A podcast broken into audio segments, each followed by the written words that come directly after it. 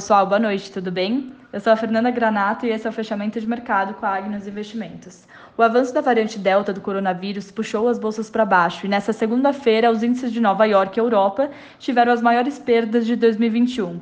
O Ibovespa fechou em queda de 1,2, o dólar fecha com forte alta, batendo 5,25, e isso foi um reflexo do aumento da aversão ao risco no exterior por conta da disseminação da variante Delta. Mercados de juros futuros também recuaram. Nos Estados Unidos, Dow Jones foi o que mais sofreu, caindo 2,09. Foi a pior queda desde outubro de 2020, tá?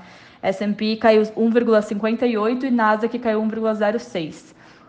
Em Londres, a cotação do Brent, que serve de referência para o Brasil, caiu 6,6, enquanto em Nova York, o WTI caiu 7,5. Ou seja, esse recuo do preço do petróleo significa que o mercado já está precificando as incertezas trazidas pela disseminação da variante Delta. Mas, lógico, esse contexto foi somado ao aumento de oferta no acordo da OPEP.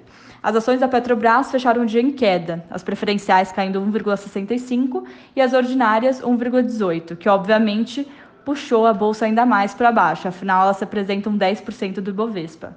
E, bom, entrando no Boletim Focus de hoje, as projeções do PCA para 2021 foram elevadas pela 15ª semana consecutiva, dessa vez de 6,11 para 6,31. E quanto à taxa Selic, que hoje está em 4,25, a expectativa é de chegar a 6,75 até o final do ano. E no noticiário corporativo, foi marcado hoje com a estreia da B2W como Amer 3 na Bolsa, o relatório de produção da Vale para o segundo trimestre, além do plano estratégico apresentado pela Oi. Tenham um bom descanso, que hoje é merecido, e voltamos amanhã com mais notícias.